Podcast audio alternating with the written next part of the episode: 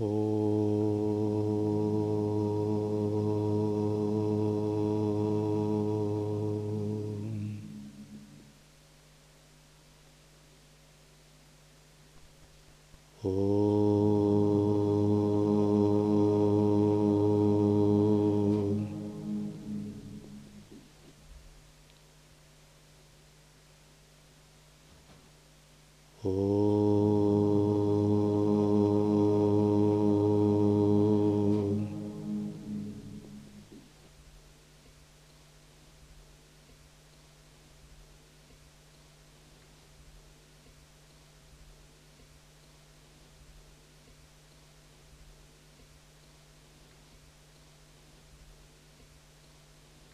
Так, лекция посвящена непостоянству и драгоценности человеческого рождения.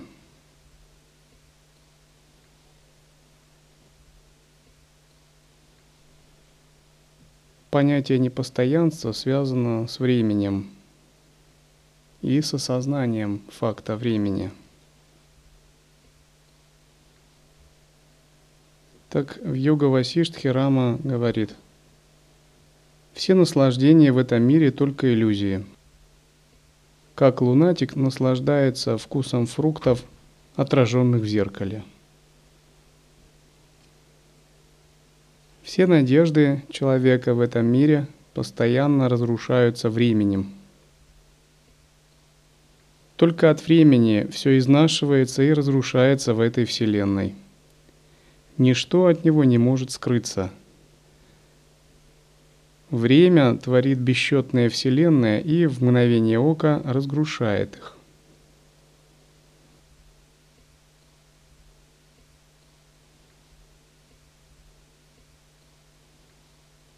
Так осознание непостоянства и драгоценности человеческого рождения всегда связано с фактом времени.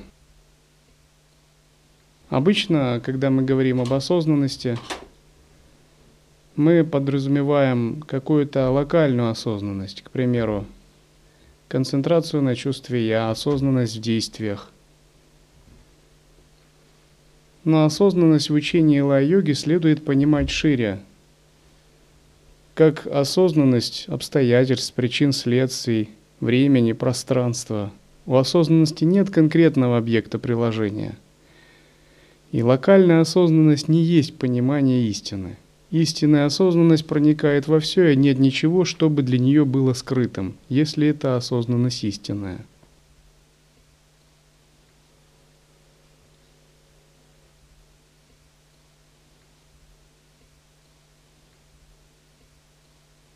Время позволяет уловить свой отблеск в своих проявлениях. Год, возраст, эпоха, но его истинная природа всегда скрыта. Нет ничего мощнее времени. Время беспощадно, непреклонно, жестоко, жадно и ненасытно. Время – это великий фокусник, полный обманчивых уловок. Время невозможно анализировать, потому что, как его не дели на части, его невозможно уничтожить. У него ненасытный аппетит ко всему – оно поглощает маленьких букашек, огромные горы и даже короля рая. Как мальчишка развлекается подкидыванием мячика, время развлекается двумя мячиками – солнца и луны. Время становится рудрой, разрушителем вселенных, Брахмой, создателем вселенных, Индрой, королем рая – Куберой, богом богатства, и извечной пустотой космического разрушения. Это время создает и разрушает Вселенные раз за разом. Как самая высокая гора стоит на Земле, так и это могучее время тоже основано на абсолютном брахмане. Хоть время и создает Вселенные – оно не устает и не восхищается своими творениями. Оно не приходит и не уходит, не всходит и не заходит. Время настоящий гурман. Когда оно видит, что этот мир полностью созрел под лучами солнца, оно поглощает его. Каждый период времени украшен прекрасными драгоценностями самых разных существ. Для удовольствия времени, которое играючи уничтожает их в мгновение ока. Для лотоса юности время – ночь, когда цветок прячется под водой. Для слона жизни время – лев. В этом мире нет ничего низкого или высокого, что было бы не подвластно времени. Даже когда все уничтожается, само время не уничтожается. Как человек после дня работы забывается во сне, как будто в непонимании, так и время после космического разрушения засыпает или забывается, в то время как потенциал нового создания спрятан в нем. Никто не знает, что такое время. Рама продолжим. Кроме того времени, которое я писал, есть еще другое время, которое ответственно за рождение и смерть. Люди называют его божеством смерти. Есть и еще одна сторона времени, называемой кранта. Окончание действия – его неизбежный результат – Так Рама здесь объясняет причину своего разочарования в сансаре, и одна из причин – это осознание факта времени. Факт времени в общем, факт, связанный с человеческой жизнью непостоянством, и один из факторов кранта – завершение, завершение любого цикла. Фактор кранта часто также упоминается фундаментальной физике, в теории самоорганизующихся систем, в теории глобальной истории. Говорится, что любая структура, существо, человечество, популяция имеет свое начало. И если человеческая история имеет свое начало, то она также имеет и завершение. Если Вселенная имеет начало, она также имеет завершение. Если рождение Земли, Солнечной системы и планет имеет свое начало, то также все это имеет завершение, поскольку это связано с цикличностью процессов во Вселенной. Цикличность процесса во Вселенной выражается принципом закона вселенской гармонии и ритмики – рита. Дайва – судьба, Рита – закон вселенской цикличности. Карма – причинно-следственной связи. По большому счету все это различные аспекты одного и того же принципа времени, калы. Это время подобно танцору, чья жена – природный закон. Они вместе разделяют всем существам – неотвратимые результаты их действий. Все время существования Вселенной они неутомимы и бдительны в своей старательной работе. Итак, если мы посмотрим более широко на принцип осознанности, то это означает понимать те обстоятельства, в которых мы находимся – Мы, человеческие существа, живем во времени, то есть в прошлом, настоящем и будущем. При этом прошлое уже ушло, а его не вернуть, если вы не ситх парасатарга логики. Настоящее постоянно ускользает, так что его даже нельзя зафиксировать. Будущее же неопределенно, размыто, вероятностно –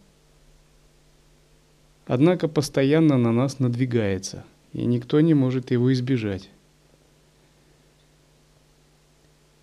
И мы, как человеческие существа, это не тела.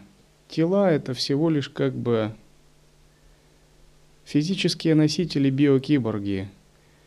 если отделить тонкое тело, то тонкое тело – это просто сгусток информации. И когда вы смотрите на человека, попробуйте подумать, а ведь это тело – это не совсем он. Это оживляющее его сознание. Вот, оказывается, загадка его души. И мы прежде всего как бы такие вибрирующие энергоинформационные линии или сгустки информации, существующие в прошлом, настоящем и будущем. Мы существуем одномоментно. Однако, когда мы живем в теле, то те самскары, которые наиболее активны и привлекают нашу жизненную энергию, то это считается настоящим – то есть тем моментом, который для нас важнее или главнее всего. Я думаю, никто из вас не будет спорить, что мы занимаемся духовной практикой, чтобы реализовать принцип тотального настоящего и улучшить свое будущее, обрести себя в настоящем и сделать будущее более прекрасным, божественным, управляемым, гармоничным – то есть мы как бы работаем на себя, на собственное будущее, занимаясь духовной жизнью, в надежде на то, что когда-нибудь мы станем Буддой. И, наконец, все наши трудности куда-то подеваются. Или на худой конец обретем перерождение в чистой земле, в раю. Ну, как минимум, разовьем в себе какие-то нужные качества, которых нам так не хватает. И искореним собственные ограничения и проблемы. Свобода, освобождение от сансары – это как бы обретение такого более лучшего, свободного будущего через раскрытие и понимание своего настоящего, своего «я» в настоящем. Это обретение такого уровня сознания, где настоящее, прошлое и будущее больше не разделены, где они слиты. Вообще вот есть такие факты, которые поражают, если о них задуматься – по некоторым данным исследований, на Земле за всю историю человеческой цивилизации в разные эпохи в общей сложности прожили свою жизнь около 80 миллиардов человек. От 80 до 100, по грубым таким представлениям. Если учесть, что мы ничего не знаем о каких-то прошлых цивилизациях. 80 миллиардов человек. Сейчас население Земли составляет около 6 миллиардов.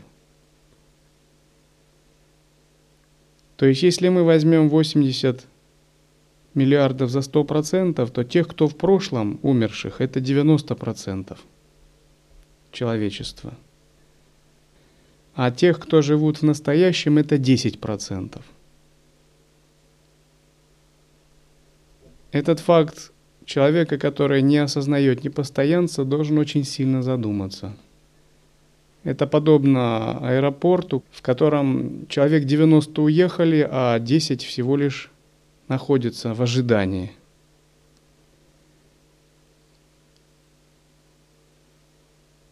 Так, если рассматривать человечество как расу или как вид, это может означать, что 90% всего родившегося человечества не живет на Земле в настоящее время, для нас, разумеется. Если считать период 90 лет циклом обновления всей расы, продолжения человеческой жизни, то есть через 90 лет как бы 99% человечества полностью обновляется, приходят другие души, то можно предположить, что другая большая часть человечества, около 150, 150 миллиардов существует в будущем на отрезке, к примеру, от нынешнего 2006 года примерно до 4000 года. 150 миллиардов не родившихся или тех, кто ожидает рождения. Это огромные цифры по сравнению с нынешним количеством населения. Мы же, находящиеся в настоящем, 6 миллиардов, это как бы такая временная величина – ну, конечно, эта статистика, она очень приблизительна. Но для нас важен сам принцип понимания. То есть нас, как обитателей настоящего, это около 10% от всех родившихся на Земле. Или около 7% от тех, кто родится в ближайшие 2000 лет. При этом, по законам же этой же статистики, через некоторое время, к примеру, 50 или 100 лет, если мы не станем бессмертными к этому времени – мы тоже станем прошлым для нового поколения, которое будет эту землю населять. То есть мы, как поколение, населяющее настоящее время, исчезнем. Будем переведены из Земли в тонкие миры – то есть трансформированы мощным фактором времени, его мощным течением, идущим из будущего. Это течение идет из будущего, и говорят так в Мокшадхарме.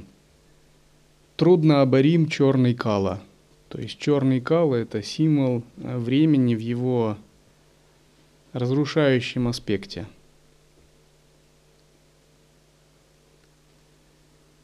Один писатель сказал так, что сами по себе приходят только проблемы и неприятности. За все хорошее в жизни надо бороться. Что имеется в виду здесь хорошее и неприятности?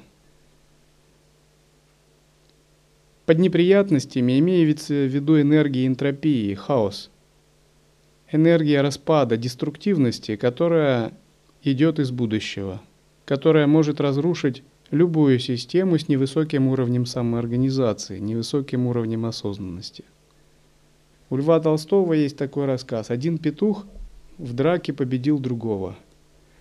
Тогда все куры собрались и начали его восхвалять. Молодец, какой боевой у нас петух.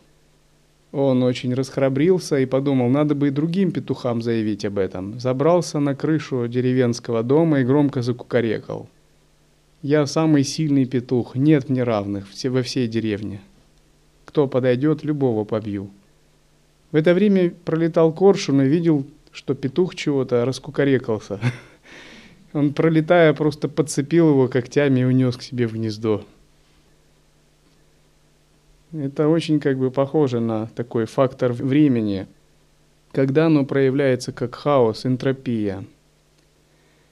А что такое хорошее? Хорошее имеется в виду энергия порядка, самоорганизации, разума и осознанности, так называемая экстропия или негентропия. Энергия ясности, внутренней сложности, противостоящей энтропии и хаосу, то есть тому, что организует. Но с нашей точки зрения это ну, скорее термин ближе чистое видение, энергия мандалы и осознанности – Допустим, когда рисуется прекрасная мандала, это энергия упорядочивающая, хаос в порядок, в более высокую сложную структуру. Когда же картина уничтожается, это означает воздействует энергия хаоса, энтропии и деструктивности. Итак, время, э, как энергия будущего, которая течет постоянно и которую предотвратить нельзя – может проявляться в двух ипостасях, то есть в двух аспектах. Как в форме энтропии, стремление к распаду и хаосу, черный неумолимый кала. И с другой стороны, как порядок, гармония, самоорганизация, разум, свобода, любовь, прогресс, осознанность, чистое видение мандала и так далее. Фактически миры ада – это миры, где время проявляет себя как деструктивная сила – Райские обители – это миры, где время проявляет себя как позитивная энергия упорядоченности, ясности и гармонии и разума. Проявление того или иного варианта будущего зависит от уровня осознанности, или говоря другим языком, от уровня самоорганизации любой системы или структуры, через которую проходят событийные ряды несомое рекой времени. Под структурой можно подразумевать все, что угодно. Человека, монашескую общину, страну, государство, расу человечества, популяцию животных.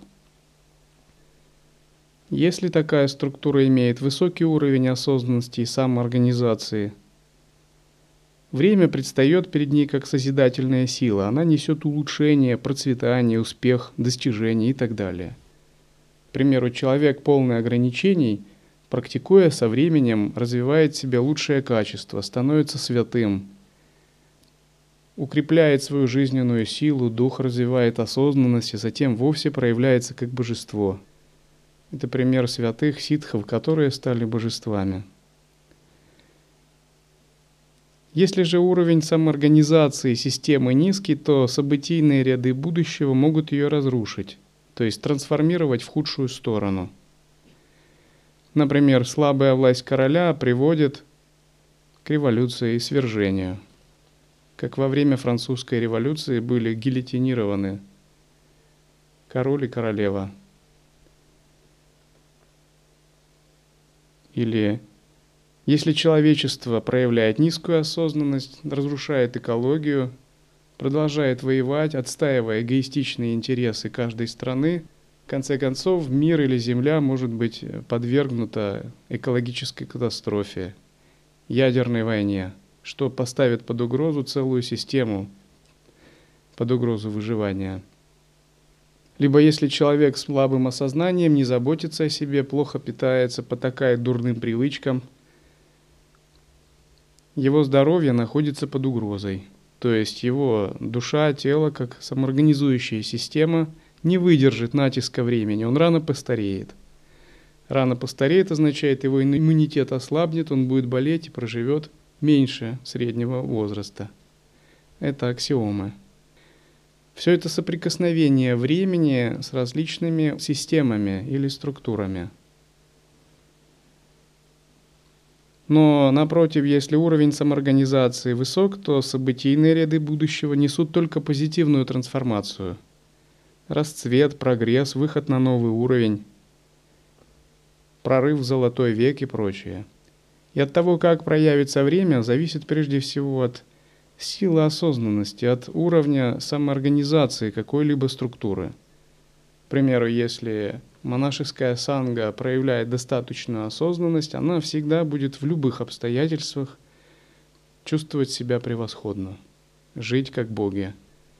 Если же практикующие или монахи проявят низкий уровень осознанности, ее как структуру будет сопровождать разные препятствия, проблемы, ограничения и прочее. Считается, чтобы какая-либо система обладала высоким уровнем самоорганизации, она должна быть гибкой, способной к трансформации, то есть нелинейной. Должна постоянно развиваться, не застывать. Она должна быть способной устанавливать внутри себя новые сложные связи и отношения. Это касается как какой-либо структуры, общества, так и конкретного человека-йогина, который также является структурой, созданной структурой.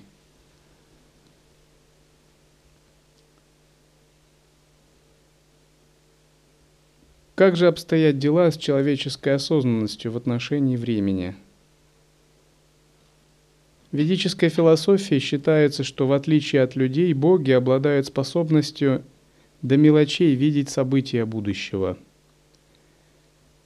к примеру, они могут понимать до мельчайших деталей все, что произойдет. Люди же, напротив, видятся жертвами судьбы, рока, кармы, то есть созданных ранее причинно-следственных связей. По сути, люди являются пленниками настоящего времени и своих мыслей, эмоций, связанных с этим настоящим. Поэтому у них недостаточно ясности, чтобы предугадать и тем более моделировать будущее – Среди людей всегда способность моделировать будущее, добиваться своих целей считалась ну, большими заслугами и достижением. В подавляющем большинстве люди очарованы реальностью настоящего времени и просто не способны глубоко обдумывать будущее. Отказ от сиюминутных удовольствий ради будущих целей – тапос – это всегда был уделом святых подвижников. И по сути, когда мы, будучи в монашестве, отказываемся от сиюминутных удовольствий и упорствуем в практике, в медитации, в самоочищении, в смирении, эгоизма, то мы как бы отказываемся от сиюминутных каких-то мелких удовольствий и целей ради чего-то большего, большого будущего. Но тот, кто как бы не слишком способен на такое, считается как бы он ну, не может такого будущего реализовать. Йогический тапас можно определить как силу или власть йога, позволяющую ему возвыситься над текущими событиями, чтобы, отстранившись от них, создавать себе новое будущее, как бы моделировать и притягивать какие-то более нужные ему будущие события, которые за суетой настоящего не видны. Вот в суфийской притче есть такие слова. Вот мой совет. Никогда не начинай дело, не предусмотрев, чем оно может кончиться – Однажды у некого царя был визирь, премьер-министр. И он захотел за- захватить власть. Но поскольку царя было убить сложно, и была только одна возможность. К нему имел доступ его парикмахер, цирюльник. Он подговорил парикмахера убить царя и затем пообещал сделать его министром. Парикмахер делал кровопускание царю в качестве медицинской процедуры. И он подговорил даже не то, чтобы убить, а хотя бы как бы привести его в замешательство, он все устроит. Парикмахер согласился, потому что министр угрожал ему. Но в самый момент, когда он уже хотел как бы сделать ему такое кровопускание сильное, чтобы он уже не смог быть царем, он внезапно увидел на стене этот совет. На стене у царя было написано «Никогда не начинай дело, не предусмотрев, чем оно может кончиться». И история этого совета тоже заслуживает такого внимания. Царь получил этот совет от нищего дервиша. Нищий дервиш стоял на дороге и просил деньги. И он говорил так, «Я дам очень ценный совет. Любому, нищему, королю, кому угодно. Я дам такой ценный совет, который пригодится ему в жизни. И когда царь подошел, он сказал, я дам тебе этот совет, но ты должен заплатить мне большую сумму, достаточно большую. Поскольку у царя было достаточно гордости, он заплатил ему большую сумму. И Дервиш ему сказал, царь, никогда никогда не начиная дело, не предусмотрев, чем оно может кончиться. И забрал сумму и ушел. И министры и слуги посмеялись над царем, дескать, Дервиш надул царя. Но царь, он как бы был важной персоной и сделал вид, типа, совет важный очень. И чтобы это не выглядело позором для царя, как бы, что Дервиш его надул, взял такую огромную сумму, просто как бы вроде ни за что. Он сказал этот совет выгравировать на дощечке золотой и повесить в своих покоях. И все сделали вид, будто да, совет очень ценный. И эта дощечка с этим советом, она висела в покоях царя, и именно на нее бросил взгляд парикмахер, когда он хотел участвовать в заговоре. И прочитав ее, он заколебался, и он отказался, как бы, э, покушаться на царя, и вместо этого раскаялся и выдал премьер-министра-заговорщика. Тогда Царь мгновенно приказал схватить премьер-министра и, разумеется, через некоторое время казнить.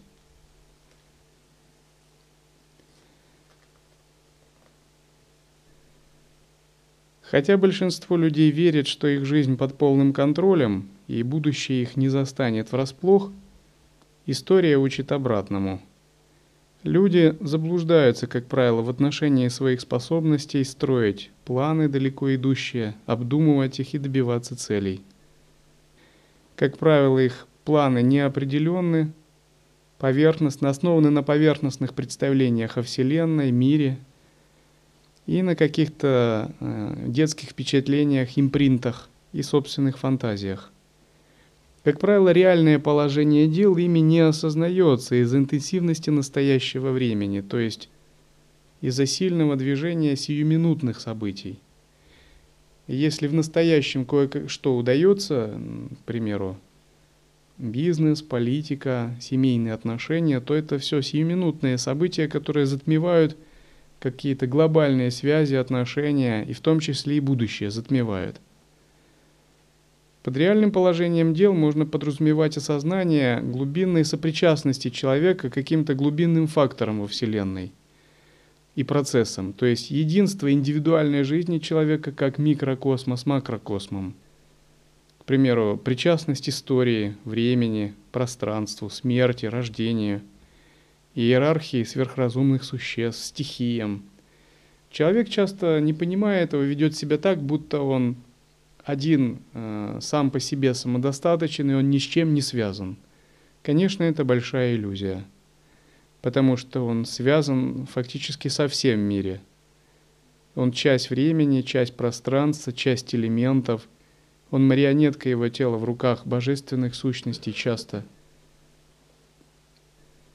И хотя людям кажется, что они все предусмотрели, на поверку их предусмотрительность не простирается больше 50-80 лет. В конце концов оказывается самообманом и иллюзиями. Это связано с понятием так называемого горизонта событий. То есть горизонт событий – это предельная граница, за которой человек не способен ориентироваться в надвигающихся событиях. Как правило, горизонт событий для людей он варьируется в зависимости от уровня осознанности, но обычно это примерно 70-80 лет, то есть длина человеческой жизни – если мы сомневаемся, то можно вспомнить, как заканчивались планы жизни различных великих полководцев, революционеров, бизнесменов, миллиардеров, королей. В эпосе Древней Греции говорится, что боги Олимпа, взирая на дела людей со своих заоблачных высот, видят заранее завершение всех человеческих планов и грез, часто не реализовывающихся, иногда даже ведущих к несчастьям, то есть к хаосу. И говорят, что видя то, как люди обманывают себя из-за неспособности предвидеть будущее и моделировать его, боги смеются. Есть такое выражение. Наиболее частая причина человеческих просчетов и ошибок в том, что они слишком пугаются опасности, существующей в настоящий момент, и недостаточно боятся того, что ждет их в будущем. Это не вопрос, чтобы мы чего-то боялись, или ожидали каких-то опасностей. Скорее это понимание, что иногда сиюминутные проблемы и трудности – это ничто по сравнению с какими-то глобальными факторами. Но иногда возникает сиюминутная проблема. Ну, допустим, мы с кем-то поссорились, или нам показалось, что наша гордость ущемлена, или желание – и мы из-за этого начинаем страдать, из-за этого наша практика теряет силу. А ведь это сиюминутная проблема и по сравнению с какими-то глобальными нашими целями, которые мы поставили, достижение освобождения, бессмертия, обретение высших миров, это как бы совершенно суета, суета-сует, совершенная мелочь. Тем не менее, мы слишком можем по этому поводу придавать большое значение –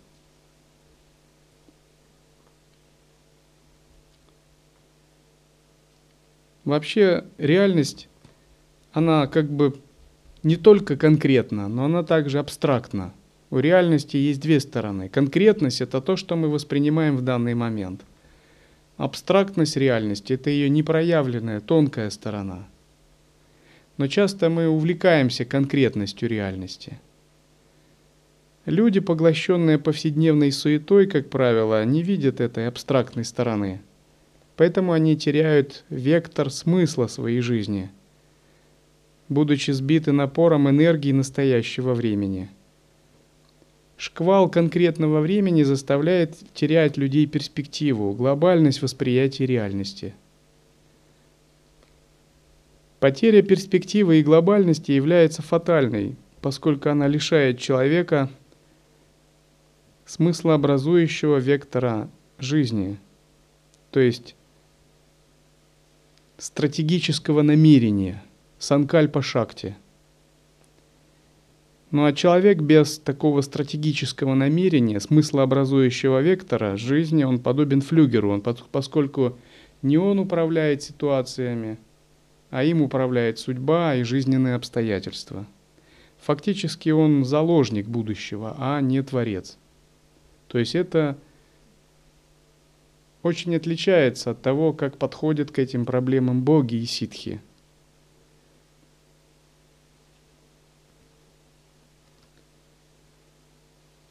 В отличие от людей, боги и ситхи не являются никогда заложниками будущего, они являются его творцами. Благодаря силе их осознанности время предстает для них в другом аспекте, не как энтропия и распад, а как гармония, порядок и повышение уровня ясности.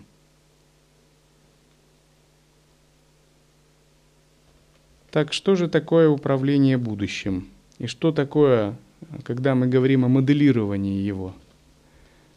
В общем, эти вопросы прямо не относятся к учению, они скорее относятся к побочным вопросам, связанным с ситхи. Однако следует понять, что это такое, хотя бы на некотором уровне – Будущее управляется, пока мы на него смотрим из точки настоящего.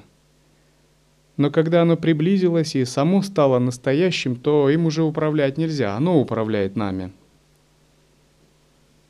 Пока будущее не приблизилось, оно как бы имеет такую квантовую неопределенность. Но приближаясь, оно теряет эту неопределенность и становится осязаемым, конкретным и ясным, реальным и уже им управлять нельзя, нельзя его изменить, поскольку оно уже наступило. Можно только уже жить в нем. Даже для того, чтобы повлиять на ситуацию сверхъестественными методами, парасатарка логика, магия, прокамья ситхи, снова нужно как бы войти в состояние этой квантовой неопределенности, то есть состояние тонкого тела – в состояние каузального тела и пытаться влиять на них оттуда.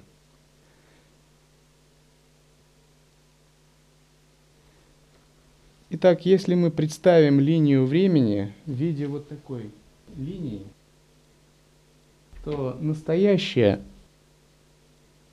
можно обозначить посередине и обозначить его буковкой N. Это наша настоящая точка, где мы сейчас находимся. Допустим, 25 августа 2006 года.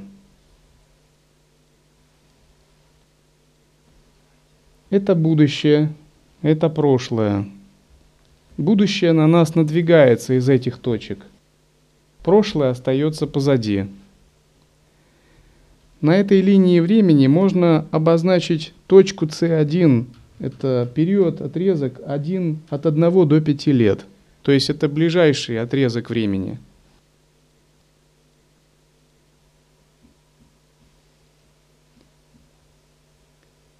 Итак, существуют различные отрезки времени, и в них неравномерно распределяются возможности к моделированию будущего.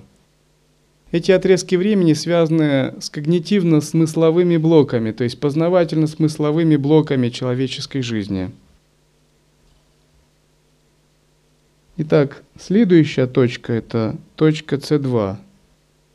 Промежуток от 5 до 12 лет. Это область так называемого эффективного влияния.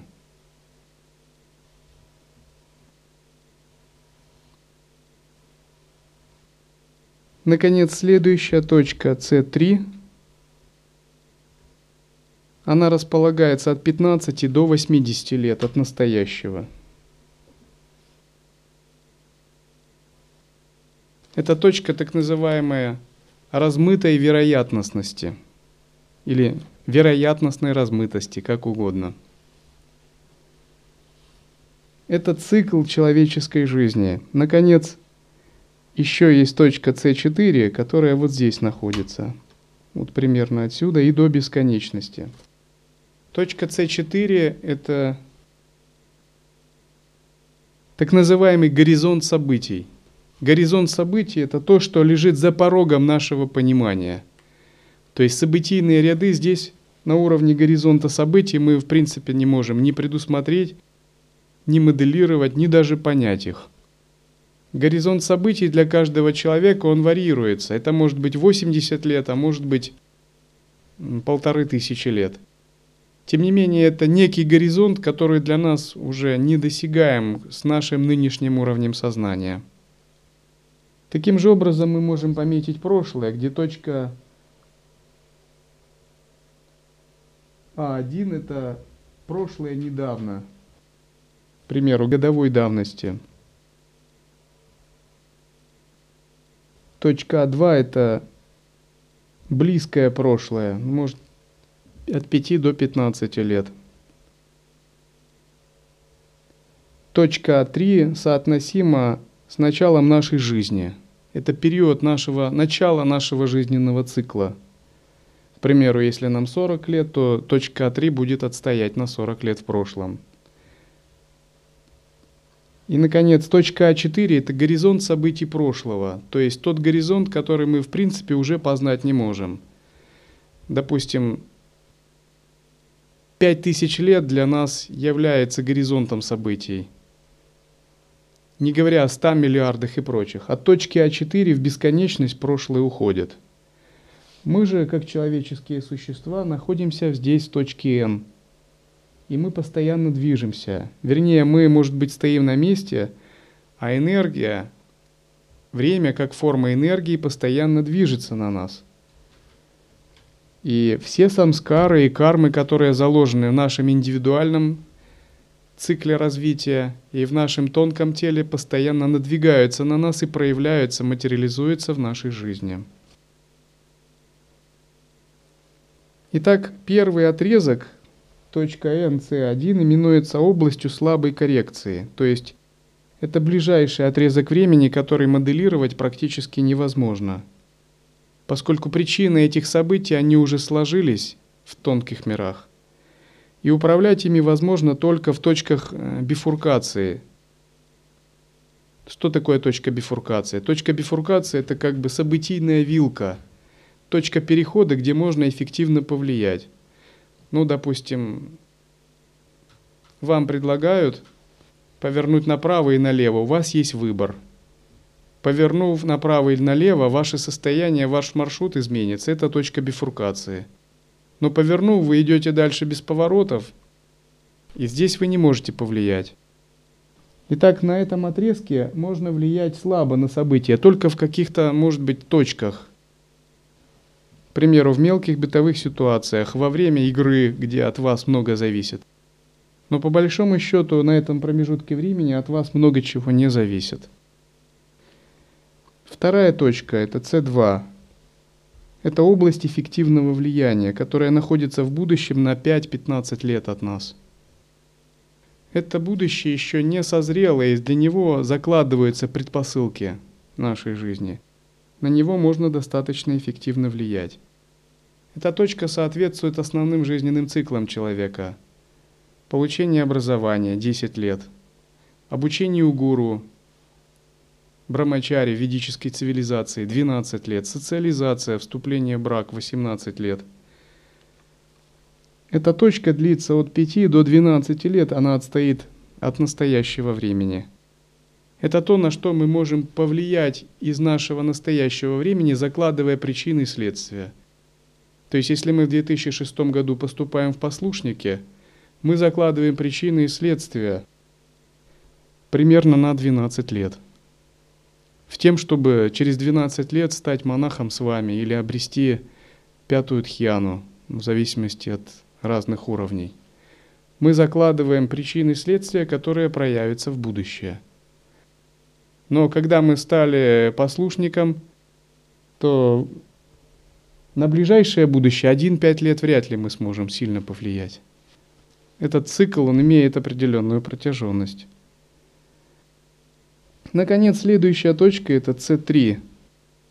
Вероятностная размытость. Он находится дальше 15 лет от точки настоящего и длится, к примеру, столько, сколько составляет наша жизнь. Это то, что мы с трудом можем прогнозировать и, соответственно, влиять можем с трудом. То есть время после вот этого базового 12-летнего цикла, который э, заканчивается на точке C2, является слабо прогнозируемым, поскольку причины настоящего отдалены от следствий. Есть размытость и случайность событийных рядов. Этот цикл также связан со сменой временной парадигмы. То есть временная парадигма – это ну, как кармическое видение определенное. Допустим, если вы жили в одном кармическом видении, то смена временной парадигмы означает, что меняется мировоззрение, религиозное, научное и прочее. Поэтому мы вряд ли можем как бы полностью предусмотреть. Какой пример? Ну, человек, которому сейчас 80 лет, и ребенок, который рождается сегодня – это два разных человека, которые живут в иных тоннелях реальности, в принципе. Они в разных временных парадигмах живут. Человек, заставший революцию, Великую Отечественную войну, и ребенок, который родился и играет в сетевые игры с товарищами из Америки, они живут в разных временных тоннелях.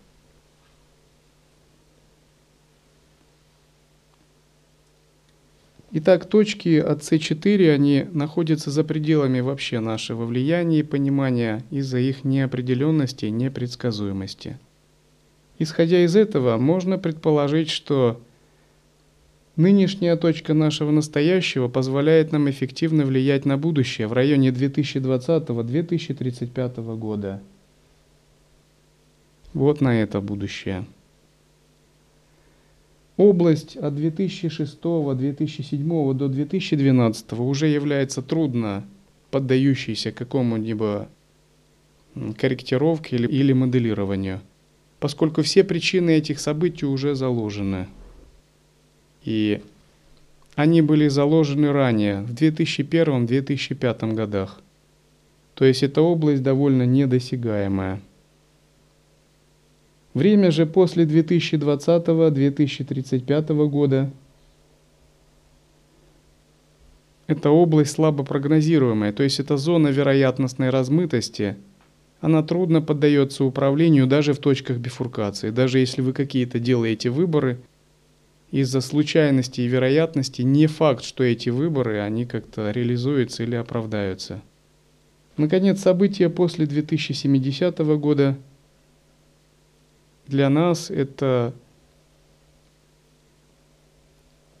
горизонт событий, связанный с полной сменой парадигмы.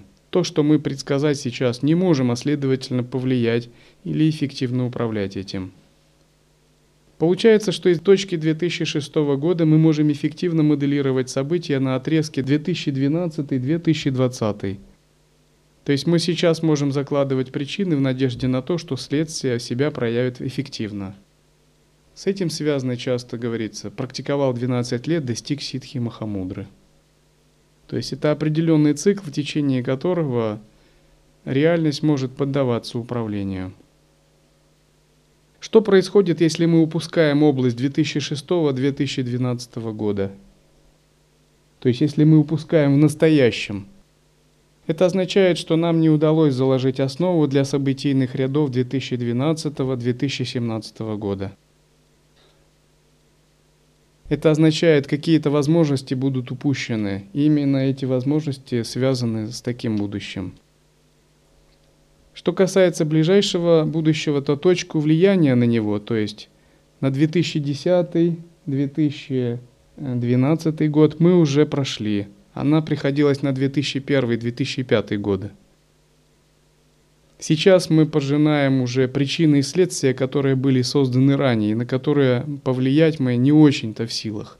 То есть мы на них можем повлиять, но только в определенных моментах, в точках бифуркации, где причинно-событийные ряды ветвятся.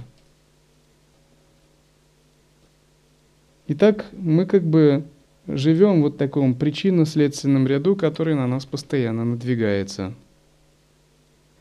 Однако длина таких отрезков, то есть зоны слабой коррекции, NC1, зоны эффективного управления NC2 и зоны вероятностной размытости NC3, это не есть величины постоянные. И они как бы действуют применительно к менталитету или кармическому видению – ну, современного общества и человека нынешнего 21 века. на самом деле длины этих отрезков постоянно меняются. Если уровень самоорганизации понижается, эти отрезки имеют тенденцию удлиняться. То есть э, будущее как бы становится более недосягаемым, еще более непредсказуемым. И напротив, по мере повышения уровня самоорганизации человека или общества – эти отрезки имеют тенденцию уменьшаться, приближаясь к настоящему.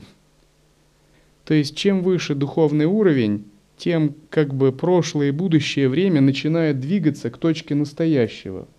Вот эти стрелки, они указывают на то, что при повышении уровня осознанности, при углублении нашего осознавания, будущее и даже как ни парадоксально прошлое начинают устремляться к точке настоящего – к тому моменту, где мы живем.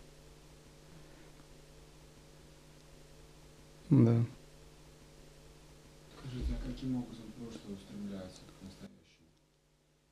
настоящему? Хороший вопрос. Поговорим об этом попозже. Ну вот, к примеру, вы медитируете в ретрите и внезапно начинаете осознавать как в детстве вы шли по дороге, вас мама вела под руку, и вы чувствовали запах мокрого асфальта и запах продуктов из магазина. И это вас сильно впечатляет. Это как бы надвигаются самскары прошлого. Или у вас проявляются новые способности или желания, которые внутри вас были ранее. Это примеры, как надвигается прошлое. Но об этом мы чуть-чуть попозже. Сейчас мы как бы больше обратим внимание на будущее. Итак, при этом, когда уровень осознанности повышается, вот этот отрезок слабой коррекции уменьшается. Область эффективного влияния, напротив, увеличивается. То есть возникает такое состояние, когда мы можем эффективно влиять на события прошлого и будущего. К примеру, состояние ситхи, владение парасатаркологикой – магия, увеличение воли, санкальпа шакти.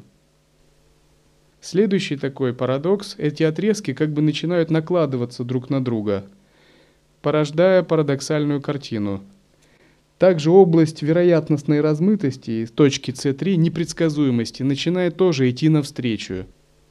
И отрезки эффективного влияния и управления и область вероятностной размытости начинают как бы накладываться друг на друга – и что возникает? Возникает парадоксальная картина.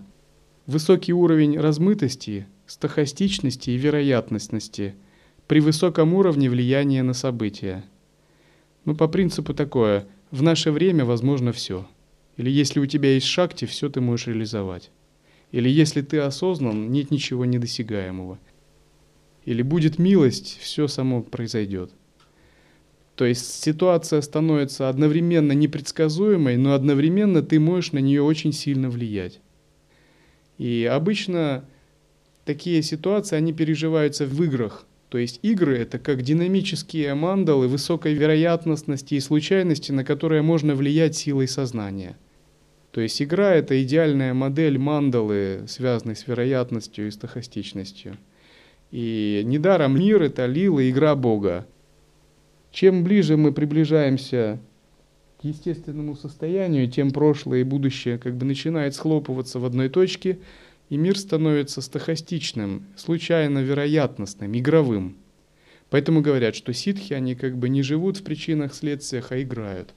Боги также всегда играют. То есть они пребывают в предельной стохастичности. Их э, поступки непредсказуемы но они могут очень эффективно влиять на любые события. Итак, обе точки горизонта событий двигаются навстречу друг с другу. И вот такое состояние создает эффект присутствия чуда в мире, то есть в любой момент могут проявиться непредсказуемые возможности, которые в один миг изменят всю жизнь общества, человека, всего чего угодно. То есть общество, если двигается на таком уровне самоорганизации – могут появиться новые технологии, которые могут радикально изменить всю устоявшуюся структуру или систему. Или если мы практикуем должным образом, у нас может в мгновение раскрыться глубокий уровень осознавания, который перевернет все наши представления о прошлом, будущем, о себе, как о человеке.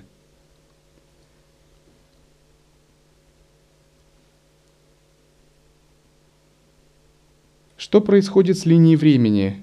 Линия времени тоже перестает быть линией, она начинает ветвиться. То есть если представить, что от нее начинают исходить различные ветви, время становится нелинейным, неоднородным. Оно меняется в зависимости от уровня осознанности. А затем и вовсе линия времени становится плоскостью. Затем эта плоскость перерастает в многомерный объект, сферу, затем эта сфера полностью схлопывается в точке настоящего, и точка исчезает, растворяясь в пространстве. Это означает, что для того, кто реализовал естественное состояние, единый вкус, времени больше не существует. Часто говорят пребывать без прошлого и будущего, пребывать в настоящем. Однако по-настоящему пребывать в настоящем возможно только когда уровень твоей осознанности трансцендирует горизонт событий прошлого и будущего.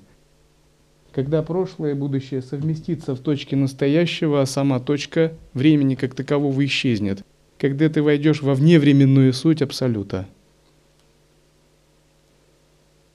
На этом построена парасатарка логика. Парасатарка логика означает, что изменив сознание, ты в любой момент можешь выбрать реальность иной вероятностности. По крайней мере, в отношении э, своего «я» хотя бы. Итак, реальность тогда становится нелинейной, недетерминированной, то есть не обусловленной законом причин следствий, а вероятностной, игровой, стахастичной. И управление реальностью означает теперь не приложение усилий целеполагающих, а целенаправленное притягивание вероятностей и случайностей и направление их в нужное русло.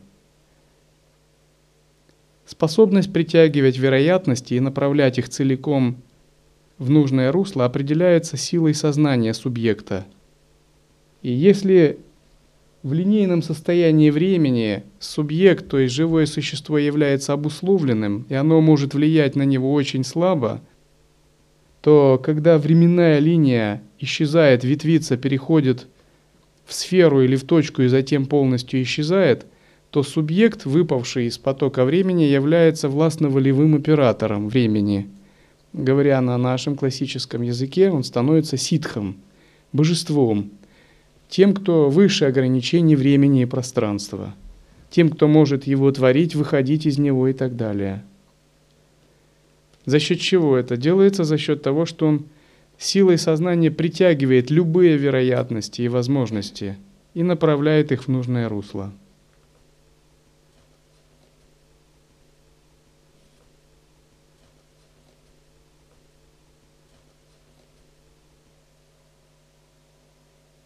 Когда я объяснял этот принцип одному человеку, такому полумирскому, сказал, да, в сложном мире мы живем.